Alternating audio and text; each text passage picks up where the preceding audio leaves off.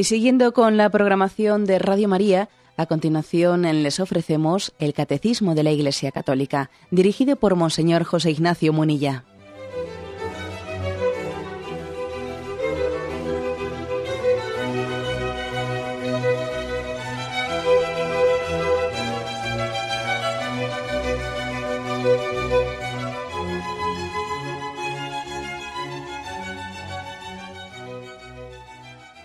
Cordial saludo a todos los oyentes de Radio María. Un día más, con la gracia del Señor, proseguimos el comentario del Catecismo de nuestra Madre la Iglesia. Estamos en, la parte del Catecismo que habla de la respuesta del hombre a Dios. En concreto estamos comentando esa primera palabra con la que comienza la profesión de fe, creo. Y hablamos de, mm, del acto de fe como una obediencia obediencia a Dios, un sometimiento de nuestro corazón, de nuestra voluntad. Y dijimos también que ese sometimiento no es eh, ciego, eh, en el sentido negativo de la palabra, sino que obedecer significa escuchar. ¿eh? Es la palabra de Dios escuchada, es prestar oído, prestar atención a la palabra de Dios. Y dijimos en los programas anteriores que Abraham es el modelo que nos propone la Sagrada Escritura como nuestro Padre en la fe, y María, la Virgen María, es la realización más perfecta de la fe. Y de esto último es de lo que hoy vamos a hablar. ¿eh? Son dos puntos, el punto 148 y 149. María, la realización más perfecta de la fe. Bien, el punto 148 dice, la Virgen María realiza de la manera más perfecta la obediencia de la fe. En la fe María acogió el anuncio y la promesa que le traía el ángel Gabriel, creyendo que nada es imposible para Dios. Y dando su asentimiento, he aquí la esclava del Señor, hágase en mí según tu palabra.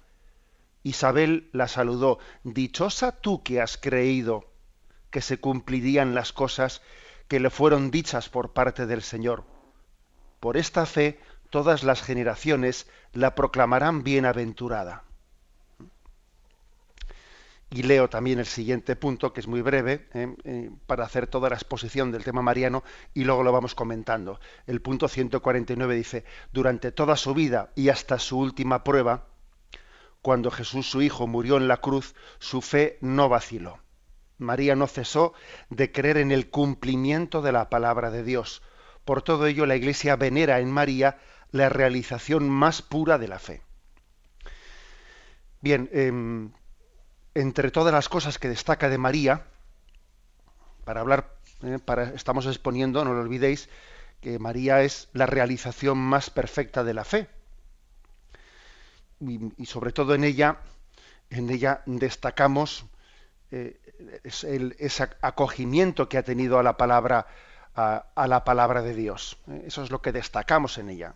Es verdad que María ha tenido también, bueno, digamos que su plan tan destacado en el plan de, en el plan de Dios, en la providencia de Dios, ha sido el hecho de haber sido elegida como madre de Dios.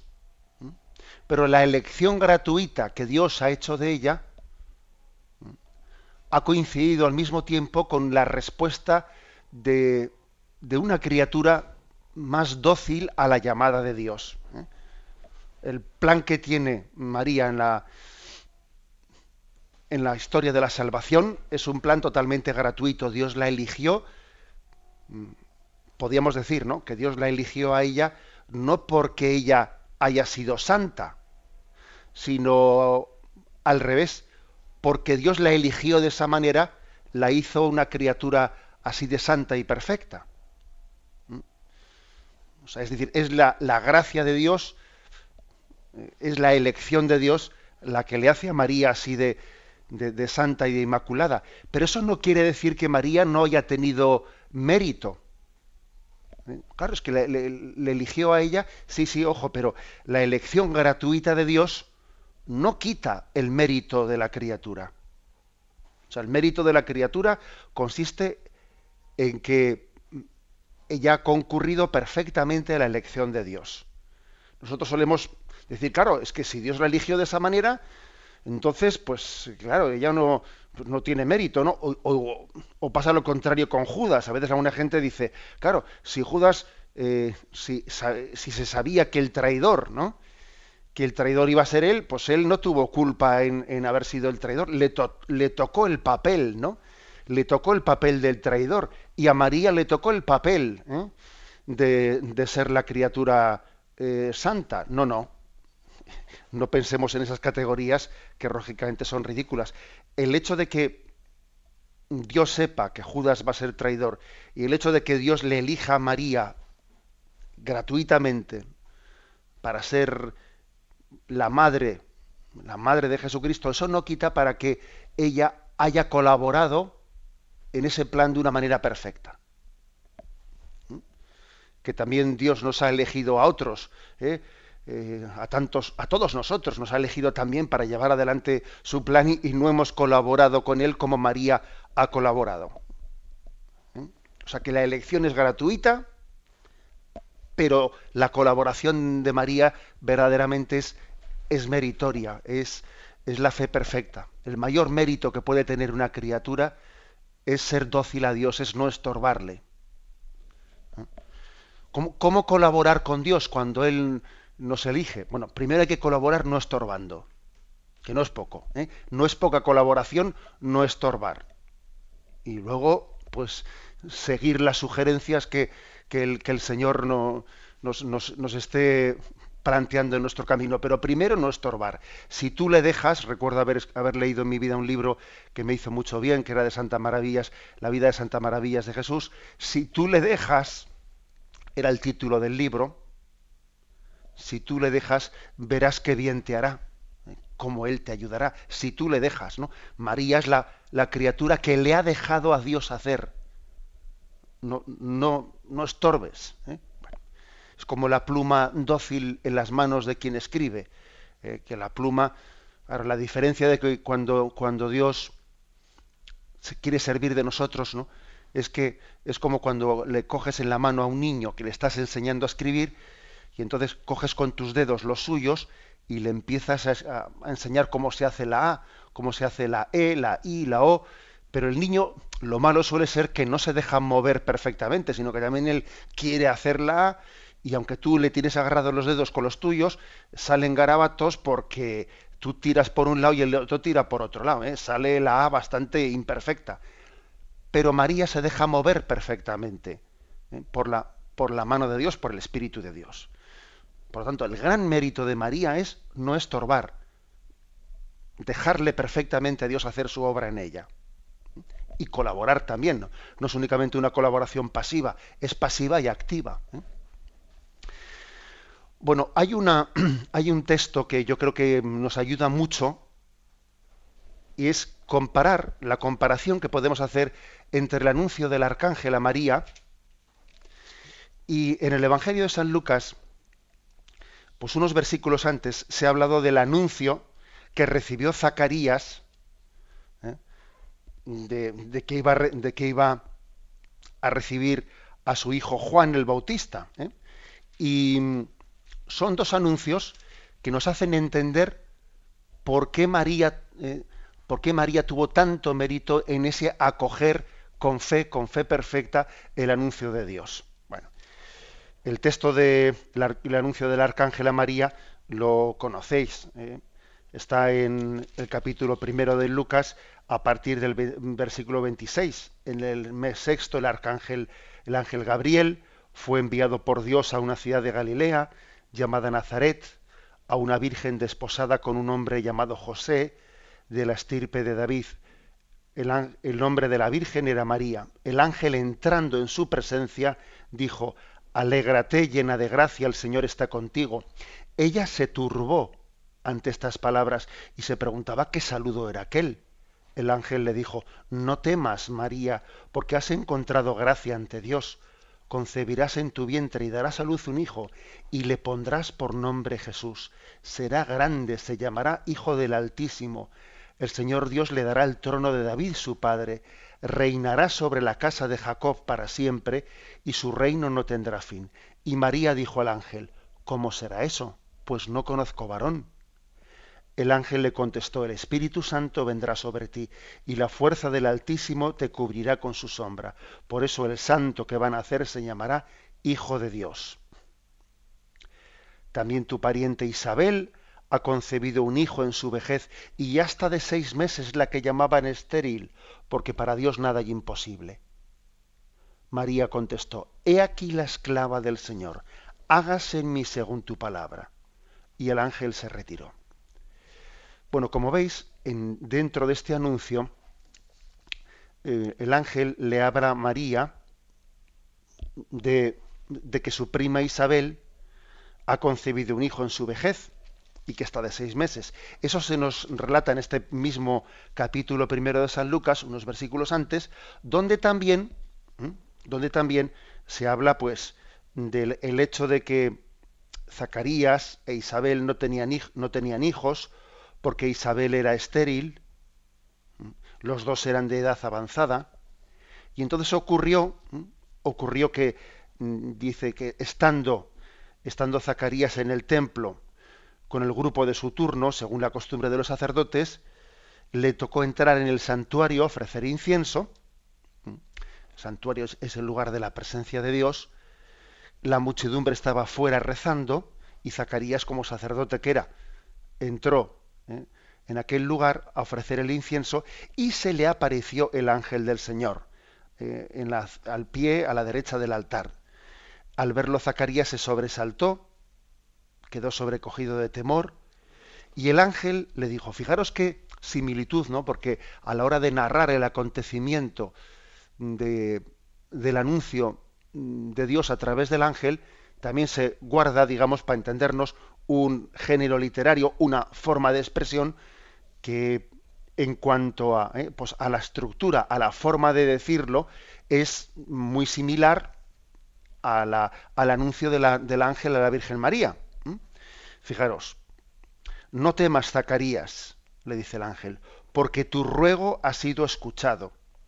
Tu mujer Isabel te dará un hijo y le pondrás por nombre Juan te llenarás de alegría y gozo, y muchos se alegrarán de su nacimiento, pues será grande a los ojos del Señor.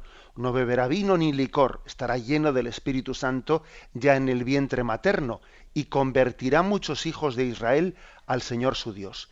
Irá delante del Señor con el Espíritu y poder de Elías, para convertir los corazones de los padres hacia los hijos y a los desobedientes, a la sensatez de los justos, para preparar al Señor un pueblo bien dispuesto. Ahora fijaros, Zacarías respondió al ángel, ¿cómo estaré seguro de eso? Porque yo soy viejo y mi mujer es de edad avanzada. Respondiendo el ángel le dijo, yo soy Gabriel, que sirvo en presencia de Dios. He sido enviado para hablarte y comunicarte esta buena noticia pero te quedarás mudo, sin poder hablar hasta el día en que esto suceda, porque no has dado fe a mis palabras, que se cumplirán en su momento oportuno. Es el, es el mismo ángel, el ángel Gabriel, el que fue enviado a María y el que es enviado a, a Zacarías.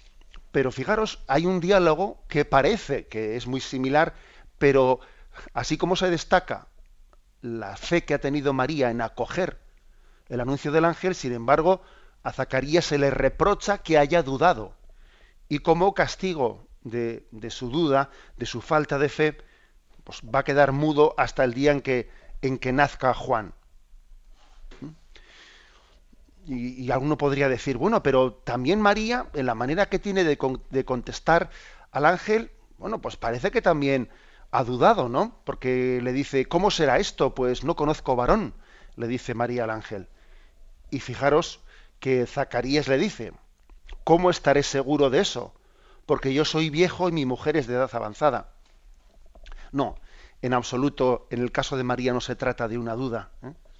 Sí se trata de una duda en el caso de Zacarías, cuando dice explícitamente, ¿cómo estaré seguro de eso? Porque soy viejo, mi mujer es de edad. María le dice, ¿cómo, ¿cómo será eso? Pues no conozco varón. Es decir, esta pregunta de María da a entender que existía en ella un compromiso de, de entrega virginal, porque podía, obviamente, ¿no? Cuando dice María, ¿cómo será eso? Pues no conozco varón, siendo así que estaba prometida para casarse con José, uno dice, hombre, pues eh, si, si se va, si está de, si tiene ya los desposorios y, y tiene puesta, para entendernos en nuestro lenguaje, si tiene puesta fecha de boda con José, pues podría entender que ese hijo lo, lo va a tener con, con José, ¿no? Pero cuando ella dice, ¿cómo será eso? Pues no conozco varón, se está refiriendo así lo ha interpretado la tradición de la Iglesia, que ella tenía una intención de consagración virginal y que entre José y ella había como una, una decisión de estar unidos externamente en matrimonio, pero estar consagrados a Dios en virginidad.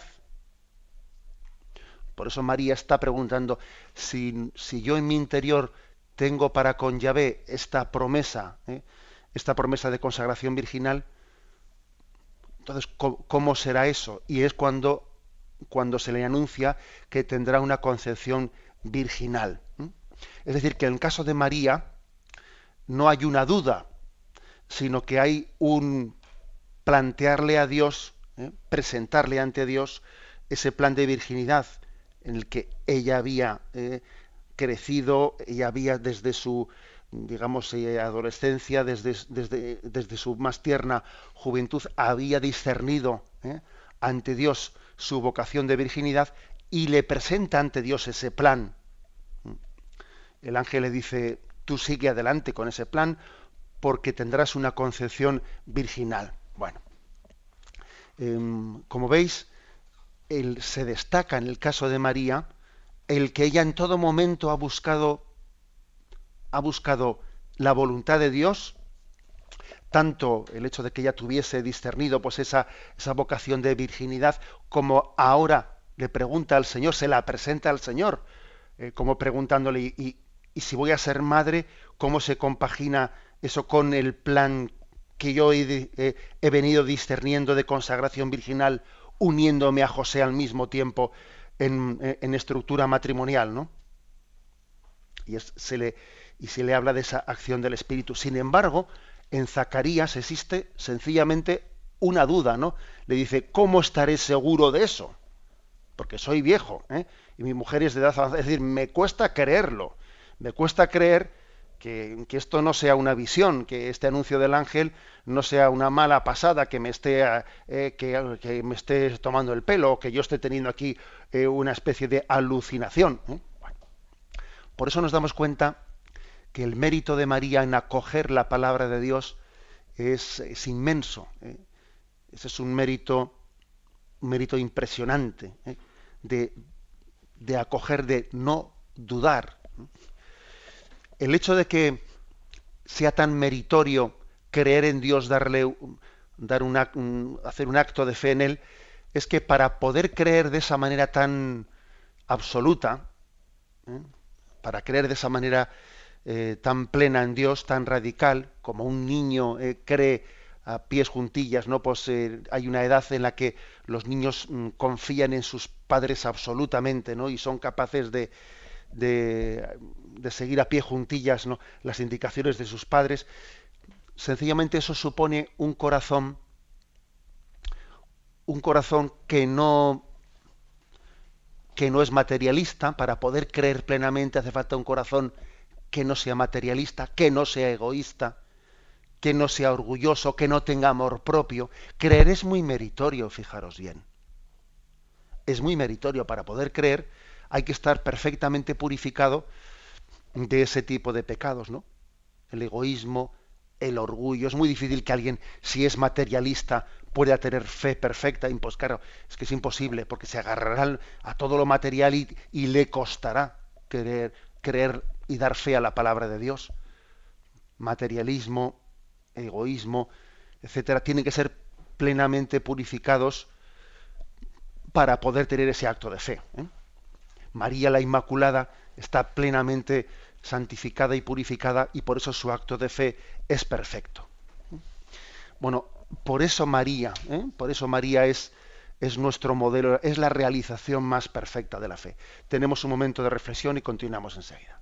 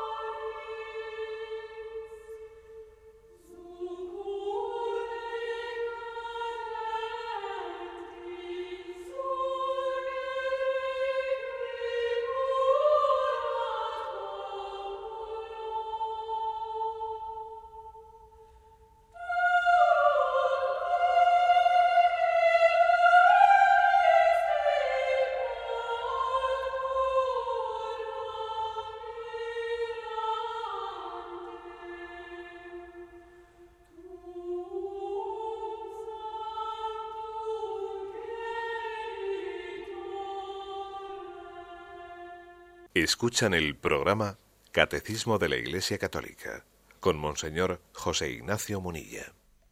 Continuamos con el punto 148 y 149 en el que se nos presenta la figura de María como la realización más perfecta de la fe. Ella es la que pudo decir creo y lo pudo decir plenamente. Hay otros, otros textos que son mm, importantísimos. Uno de ellos es el capítulo 11 de Lucas, en el versículo 27 y 28, donde se narra ese episodio, sucedió que estando él diciendo estas cosas, alzó la voz una mujer de entre la gente y le dijo, Dichoso el seno que te llevó y los pechos que te criaron. Pero él dijo, más bien dichosos los que oyen la palabra de Dios y la cumplen. Es un texto mm, sorprendente que parece que alguien que estaba escuchando la palabra de Jesús pensó en su madre ¿eh? y, dijo, bendita la madre de este Jesús. ¿eh? Es frecuente ¿no? que cuando admiramos mucho a una persona pensamos en su madre. Y entonces soltó ese piropo hacia, ¿eh? hacia María sin conocerla. Suponemos que no la conocía, ¿no? Dichoso el seno que te llevó y los pechos que te amamantaron. Y Jesús, curiosamente, podría parecer que está rechazando el piropo a su madre, pero en realidad no lo está rechazando. Más bien lo que está es explicando por qué su madre es dichosa. Más bien dichosos los que oyen la palabra de Dios y la cumplen. Es decir, María, ¿eh? María, fijaros, aunque decimos de ella que nadie ha habido, ¿no?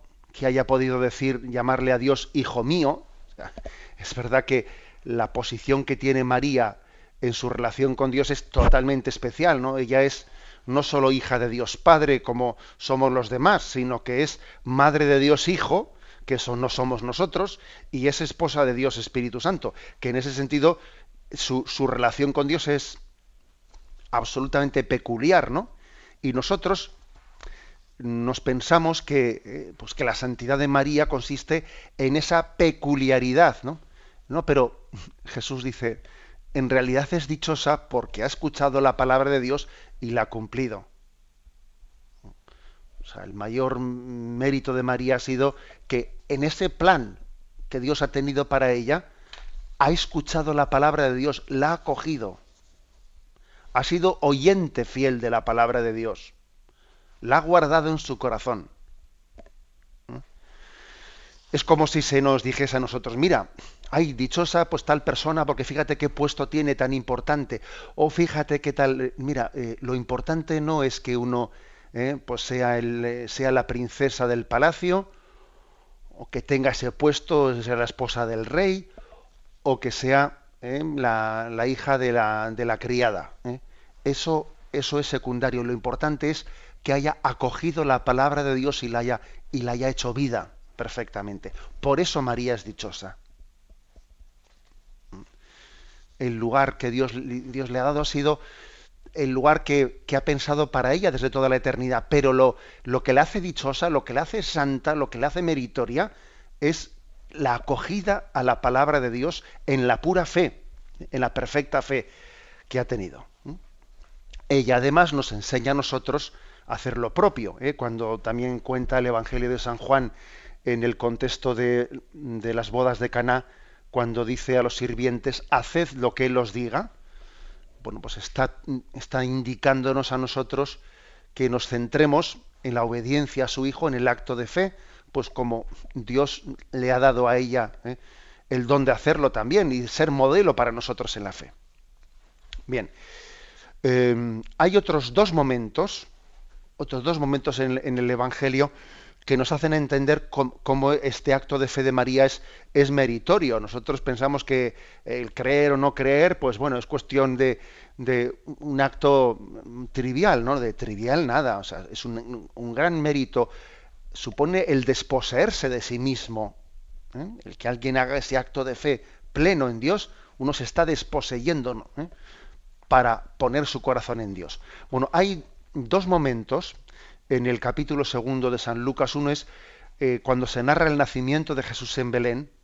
Los pastores eh, van a adorar al niño, etcétera, eh, y cuenta el Evangelio, dice, al verlo, dieron a conocer lo que les habían dicho acerca del niño, y todos los que lo oyeron se maravillaban de lo que los pastores les decían.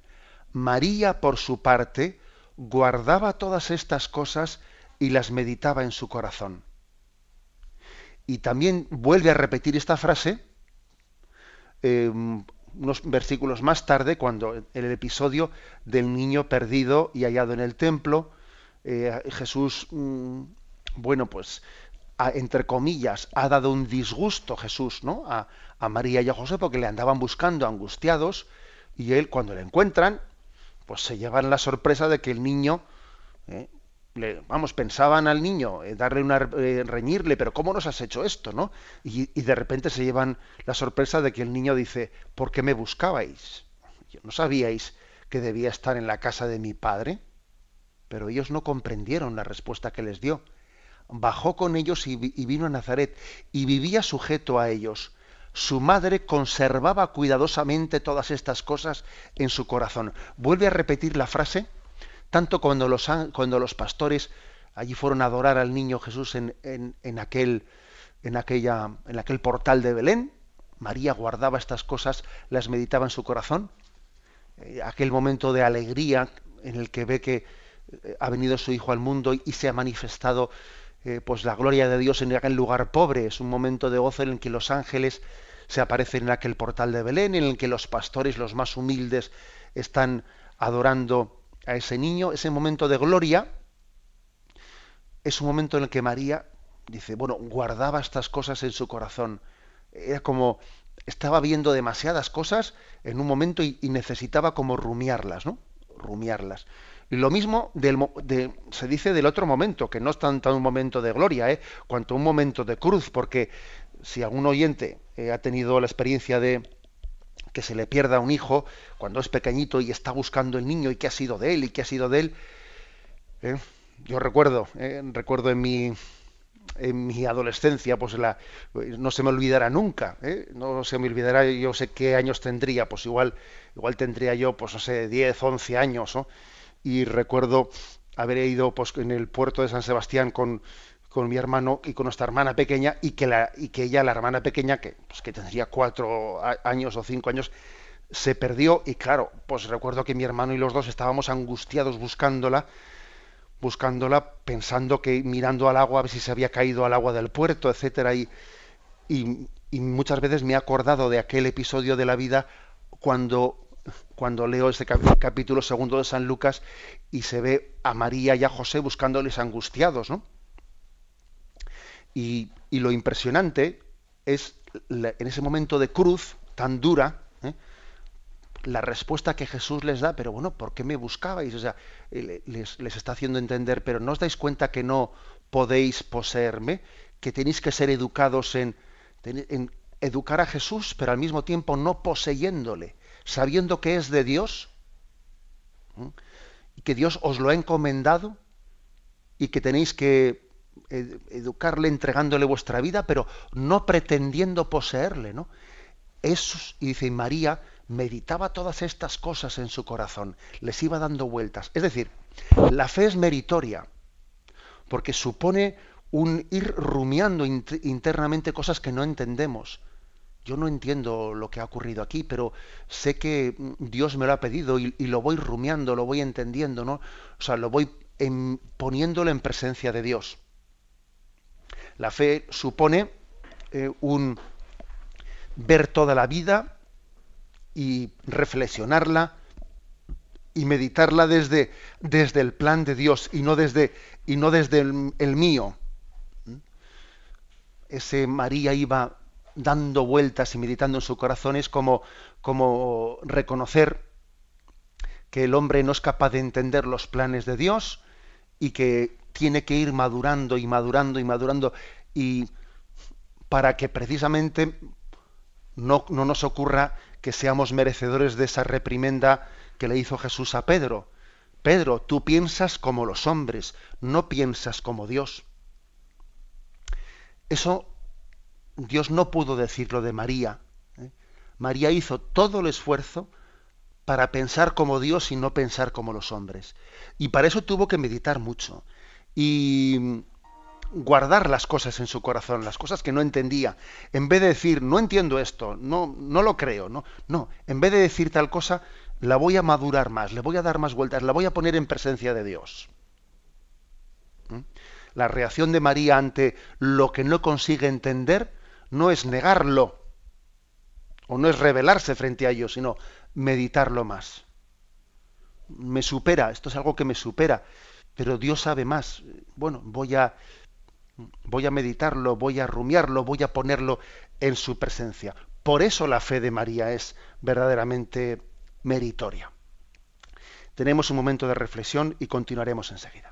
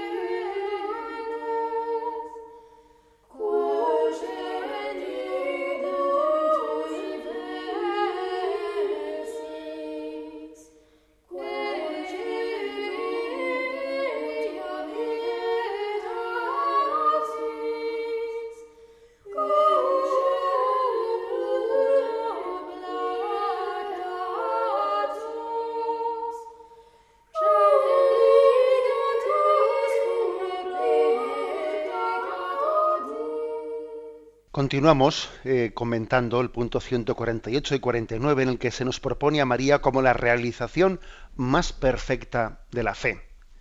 Ella es la que pudo decir creo y decirlo de una manera meritoria y colaboró con el plan de Dios en ese acto de fe.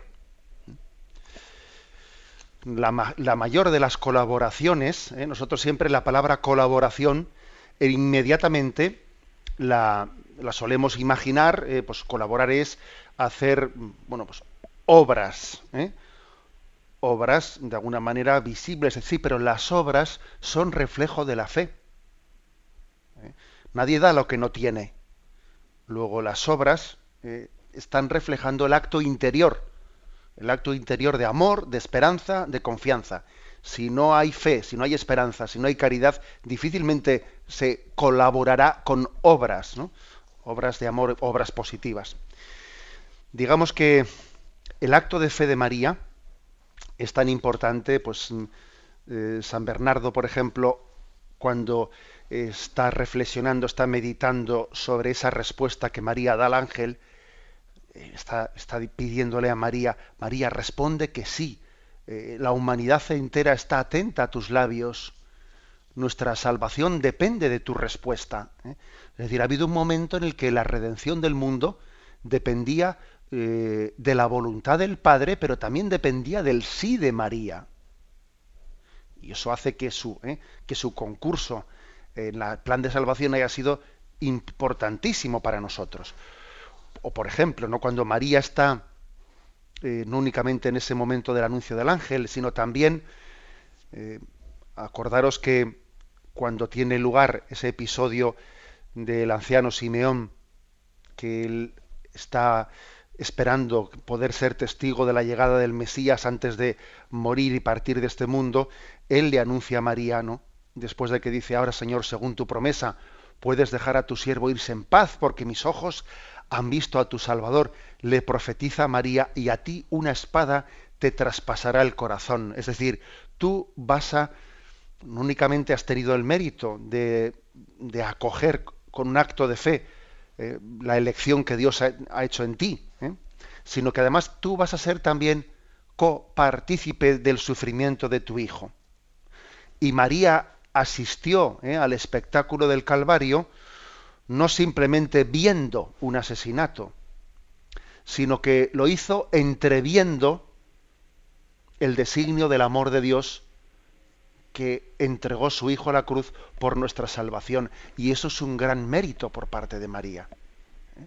El que ella en el Calvario no únicamente viese ¿eh?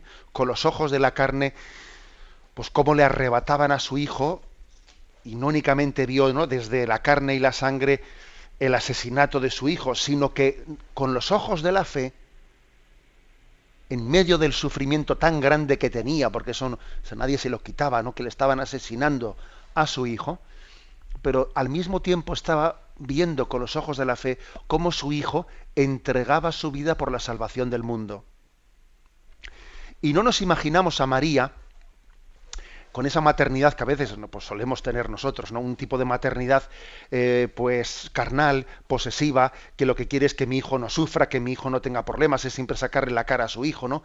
Y no, no, no nos imaginamos a María con ese tipo de maternidad. María sería, claro, quería humanamente hablando proteger a su hijo, pero como madre, madre de Dios, madre espiritual, sería un auténtico aliento para que su hijo entregase su vida. O sea, Jesús encontraría un acicate en María para entregar su vida. No, no la típica reacción ¿eh? de madre posesiva que, hijo, apártate de ahí, eh, quítate de ese camino, ¿no? Como, como le había ocurrido a Pedro, que cuando Jesús anuncia la cruz, eh, pues Pedro responde diciendo, eso no te ocurrirá a ti. Y Pedro quiere apartarle a Jesús del camino de la cruz porque, porque le parece que eso es quererle, ¿no? apartarle. Y sin embargo María no cae en esa tentación de intentarle apartar a Jesús del camino de la cruz. A pesar de que su, ¿eh? de que su ser madre podría haberle llevado a eso, ¿no? Este es el gran mérito de María. Que ella asistió a aquel suplicio de su hijo viendo no solo ¿no? el asesinato de su hijo, sino viendo el designio del amor por el que él entregaba su vida. También hay que decir otra cosa, y es que él fue, ella fue un auténtico consuelo para Jesucristo, porque Jesús estaba sufriendo, no solo en la cruz, estaba sufriendo por, por el, el suplicio de la tortura de la crucifixión, que ya es terrible, ¿no? Sino que el sufrimiento moral de Jesús todavía era mayor que el sufrimiento físico, el sufrimiento moral de ver cómo también la redención es rechazada por tantos, ¿no? De nosotros. Jerusalén, Jerusalén, que apedreas a los profetas, que rechazas a los que te son enviados. ¿Cuántas veces he intentado reuniros como la gallina quiere reunir a sus polluelos debajo de las alas, pero no habéis querido. Y Jesús lloró. O sea, Jesús todavía tiene más sufrimiento moral que físico, que ya es decir. Bien, pues María, en ese momento, está compensando ante Jesús, le está compensando toda la maldad del mundo. Cuando Jesús ve a su madre María y ve su corazón inmaculado y ve su acto de fe, y, es consciente de que, de que esa santidad de María es fruto de la redención, es fruto de la cruz, porque aunque María haya sido preservada del pecado, ha sido preservada en virtud de la redención. ¿no? Bueno, pues Jesús es compensado, es como diciendo, mira, yo viendo el fruto que esta muerte ha tenido en María, en mi madre María, viendo el fruto de la redención en María, me siento compensado por eh, esto me esto de alguna manera me compensa todo el disgusto y el sufrimiento de haber visto también rechazada la redención por parte de tantos. es decir, el sí de María es un sí que es consolador para el, para el corazón de Dios, un sí consolador. En este sentido, invocamos a María eh, Benedicto XVI cuando estuvo en mayo del 2010, ¿eh? Cuando estuvo en Fátima, dijo allí una expresión que fue conmovedora. Decía él, María es como una ventana de esperanza que Dios abre al mundo cuando el hombre le cierra la puerta. Esa fue una frase de Benedicto XVI, ¿no? Cuando el hombre le cierra la puerta a Dios, Dios abre una, una ventana, y esa ventana es María. Es curioso, ¿eh? porque esto lo estamos viendo en los santuarios marianos, que mucha gente que le ha cerrado la puerta a Dios y se ha alejado de la práctica de los sacramentos, etcétera, resulta que en los santuarios marianos es como si entrase por la ventana en vez de entrar por la puerta. Y esa ventana es María. Esa ventana es María. Hay que decir que María ha entrado en la historia por la puerta de servicio, por la ventana, podríamos decir, ¿no? Por la, ella ha entrado por la puerta de servicio, por la puerta de atrás, ¿no? Y a nosotros nos invita a que entremos por la ventana, aunque sea, ¿no? Y desde la ventana luego ya descubriremos la puerta, que es Jesucristo. Pero le invocamos a ella, que como María en su visita a Isabel, le llevemos nosotros a Dios a todos. ¿eh? Y que como Isabel podamos saber ver a Dios en todas las personas, porque Isabel descubrió a Dios en el seno de María. Y que como Jesús, en aquella primera eh, salida que hizo a Incarén, dejemos llenos de gozo y de paz a todos aquellos con los que nos encontremos. No podía ser esta una especie, una pequeña conclusión de esta catequesis de hoy. ¿no? Eh, la repito, que como María, en, aquella visita que hizo a su prima Isabel, llevemos a Dios a todos. Ojalá cada vez que nos encontremos con alguien le estemos llevando a Dios, como María le llevó a Dios a Isabel y al mismo tiempo, no que como Isabel, tomando también modelo de Isabel, reconozcamos a Dios que viene a nosotros cuando alguien, cuando el prójimo viene a visitarnos y entonces tengamos la capacidad de descubrir, como Isabel descubrió, que esa visita nos trae la presencia de Dios. Y sobre todo, ¿no? que como Jesús ¿eh? dejemos llenos de gozo y alegría pues a todos aquellos con los que entramos en contacto, como, como la como en aquella visita de María Isabel, la presencia de Jesús en el seno de María llenó de gozo a Juan Bautista que estaba en el seno, en el seno de Isabel. Es, este es nuestro, este es nuestro deseo y pedimos a Dios el, el don de que la fe de María sea para nosotros el modelo y la plena realización de lo que Dios quiere hacer en, nosotros. Damos paso a la intervención de los oyentes. Podéis llamar para formular vuestras preguntas al teléfono 917 107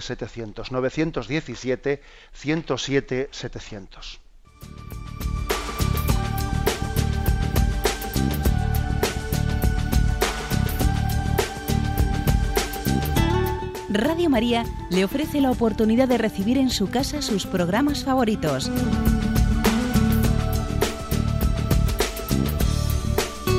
Ahora lo puede hacer a través de nuestra página web www.radiomaria.es o bien llamándonos al 902 500 518. 902 500 518. Pídanos el programa que más le interesa en cualquiera de sus emisiones, especificando el día y la hora que lo ha escuchado. Solo nos tiene que decir si lo quiere en CD de audio o CD o DVD en MP3. Haga su solicitud en el 902 500 518 y en www.radiomaria.es. Radio María, más cerca de usted.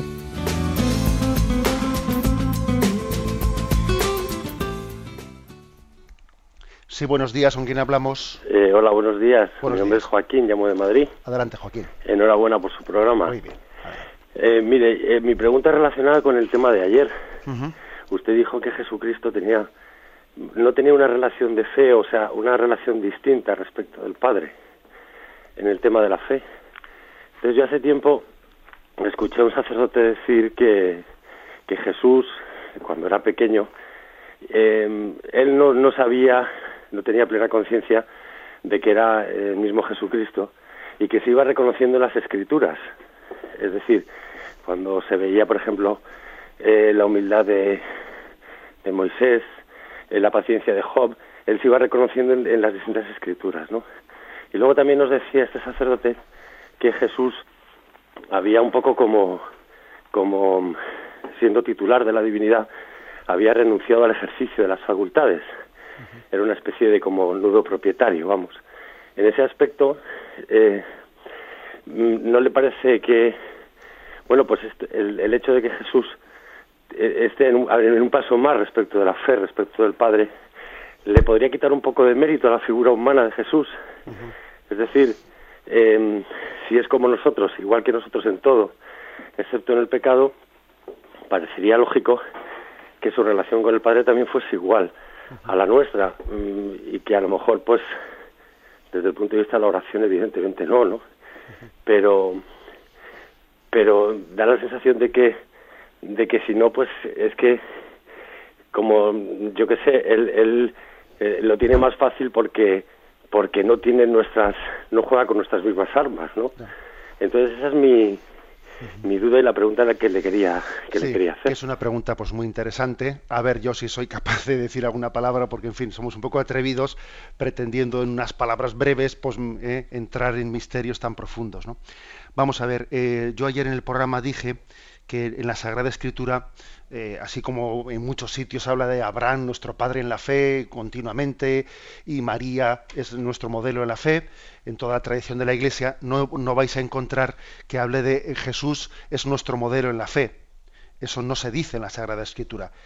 Y claro, es, esa, eso no es casualidad. ¿Cómo es posible que eso, eh, eso no aparezca en la escritura, siendo que se habla de Abraham y de, bueno, y de otros modelos en la fe?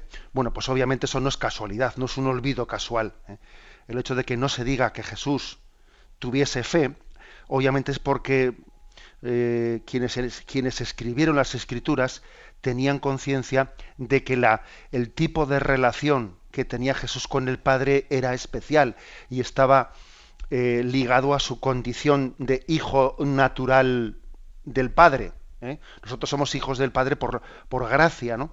Pero es que Jesús es, Jesús tiene esa filiación, mm, digamos, eterna natural. ¿eh?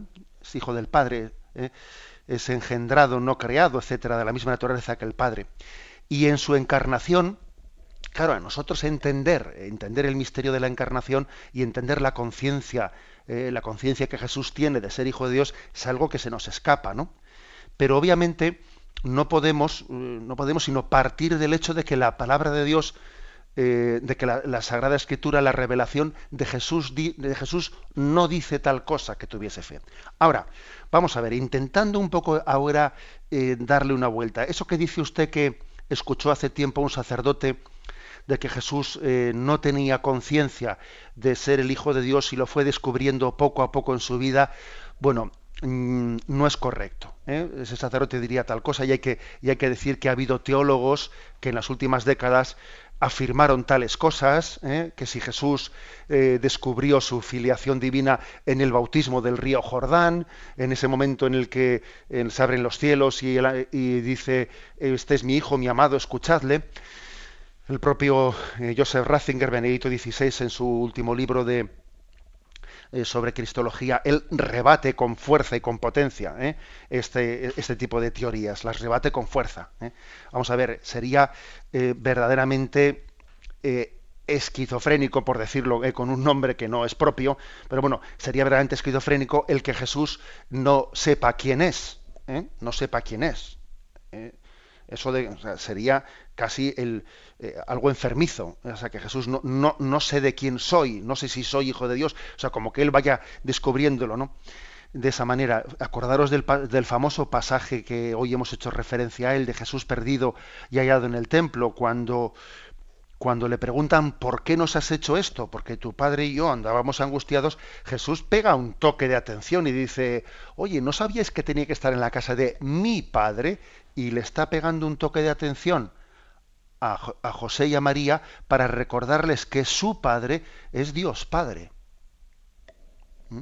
Es Dios. ojo, que es un texto eh, del Jesús adolescente que se pierde en el templo. Luego él tenía conciencia de que su padre, eh, su padre era Dios. ¿Mm? O sea que no, no, no, cabe afirmar tal cosa porque además fijaros que sería una cristología, o sea, el no, el no saber la propia identidad, el no saber quién es, quién es uno, desde luego no coincide para nada con, la, con el testimonio que Jesús da de sí mismo al Padre. Jesús no da un testimonio de confusión interior de no saber quién es, ¿no? Jesús dice, si no me creéis a mí, creed a mis obras. Es decir, Él viene a dar testimonio de quién es Él. Eh, estamos hablando de una persona que se está descubriendo, quiere descubrir ante el mundo su relación con el Padre. La relación tan íntima que tiene Él y el Padre, quiere revelarla y descubrirla ante el mundo. Y es más, resulta escandaloso esa confianza que, él tiene con el Padre. Y este cómo, cómo, tiene, cómo trata con el Padre con esas confianzas. ¿eh? Eso es lo que, lo que de alguna manera causa escándalo en los que le rodean. Claro, usted me dice, me dice el oyente, bueno, pero esto, esto hace que Jesús tenga una especie como de, bueno, mm, no es exactamente igual que nosotros él, ¿no? Claro, pues claro que no, claro que Jesús tiene pues toda una originalidad, o sea, la, unión hipostática de Jesucristo, etcétera, es totalmente original, pero desde luego no cabría decir, ¿eh? no cabría decir que eso hace menos meritorio su, su entrega, porque precisamente el, hecho de que él renuncie, renuncie a ejercernos su condición divina, él no hizo alarde de su categoría de Dios, al contrario, se despojó de su rango y tomó la condición de esclavo, pasando como uno de tantos, ¿no? todavía lo hace más meritorio, no menos meritorio, sino más meritorio. Bien, o sea, creo que esta es básicamente la respuesta que podemos dar. Todavía el tema es mucho más complejo eh, y, ha habido muchos estudios, bueno, pues sobre. Eh, es obvio que Jesús tenía conciencia de que él era el Hijo de Dios. ¿Eh? Ahora, por ejemplo, voy a hacer una, una, pregunta que a mí por lo menos me iluminó cuando yo estudié Cristología. A ver, Jesús, el Hijo de Dios hecho hombre, él sabía y conocía, ¿eh? por ejemplo, la teoría de la relatividad de Einstein, o él conocía las fórmulas eh, matemáticas que todavía no, estaban eh, inventadas, etcétera.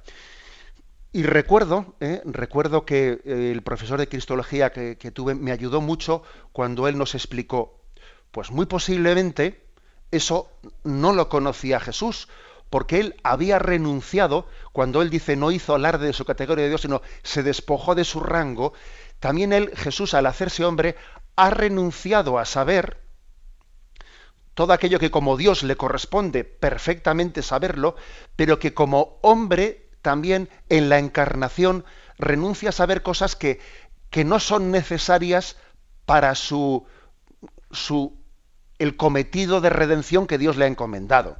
¿eh? Por ejemplo, Jesucristo, ha puesto este ejemplo, ¿no? Jesucristo era conocedor de, todas las ciencias del mundo. Pues, pues yo pienso que, vamos, estamos hablando de algo que son teorías de cómo explicar la cristología. ¿eh? Esto no, no es una cuestión dogmática lo que estoy explicando. Pero posiblemente podemos decir que Jesús pues, pues no conocía las teorías matemáticas, porque él mismo en su encarnación había renunciado.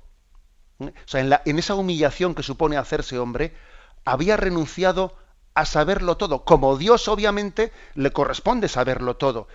Pero así como él conocía el interior de las almas y conocía eh, que la mujer samaritana había tenido seis maridos y conocía, etcétera, etcétera, lo que pensaban las personas, porque ese conocimiento de las almas era conveniente y necesario para su misión, para su función mesiánica, sin embargo, las cuestiones que son, pues, pues, eso, ¿cómo se hace una bomba atómica? Ah, pues hombre, como Dios, Él lo sabría todo, pero Él había renunciado, ¿no? En la encarnación a conocer lo que no fuese necesario. ¿eh? Y cuando Jesús fue a la escuela y Él aprendió, allí le enseñaron a escribir o a leer, Él no hizo trampa, como que Él ya había nacido sabiendo escribir y leer, pero fue, fue a la escuela y allí hizo, hizo pues, un poco el teatro como si le estuviesen enseñando a aprender y a leer, pero en el, fondo, como era Dios, ya sabía leer y escribir. Pues no, tampoco me imagino tal cosa. Jesús aprendió a leer y a escribir porque en su encarnación él quiso asumir las leyes humanas de aprendizaje, pero al mismo tiempo tuvo, como hijo de Dios, que era conciencia de ser Dios, y tuvo la visión beatífica en todo aquello que era necesario ¿no? para, la redención del, para la redención del mundo. Bueno, Perdonad por mi atrevimiento eh, de responder una pregunta tan así complicada. Aunque sea brevemente, vamos a dar paso a la segunda pregunta. Buenos días. Sí, buenos días, monseñor. Mi ah, nombre es Silvina y lo llamo desde Alicante. Sí, adelante. Era nada más que un breve comentario acerca de una intervención que tuvo un oyente ayer por las causas morales para retrasar la natalidad. Sí. Eh, nada más que Dios quiera que me estuviera escuchando esa oyente, más allá de todas las consideraciones morales que usted muy bien nos explicó, era eh, de transmitirle a este oyente que yo he tenido el mismo caso de incompatibilidad sanguínea eh, y he tenido ocho hijos y quiero decirle que se digamos que se anime a buscar un buen médico algún médico que sea realmente provida un médico que esté abierto a parece un contrasentido porque los médicos todos deberían ser provida y abiertos a la vida y ayudarnos pero sin embargo es cierto que existen los médicos una mentalidad muchas veces antivida y que manipulan o manejan a las mamás y a las mujeres con, bueno, con teorías o conciencias que a veces, como nosotros no conocemos, creemos que es así, ¿no?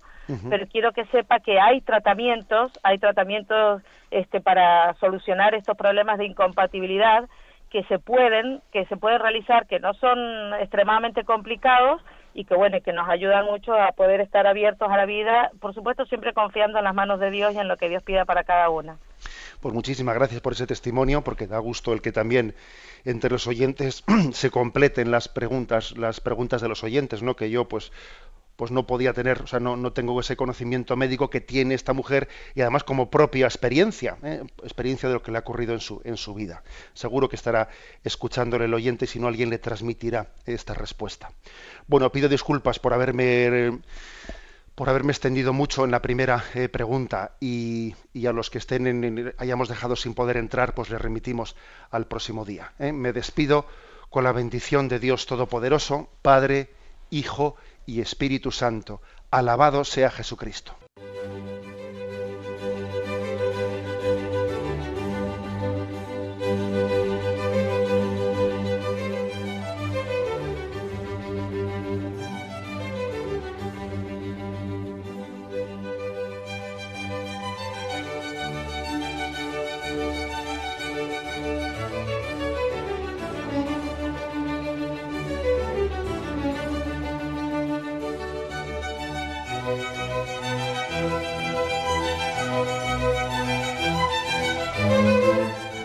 Han podido escuchar en Radio María el Catecismo de la Iglesia Católica, dirigido por Monseñor José Ignacio Munilla.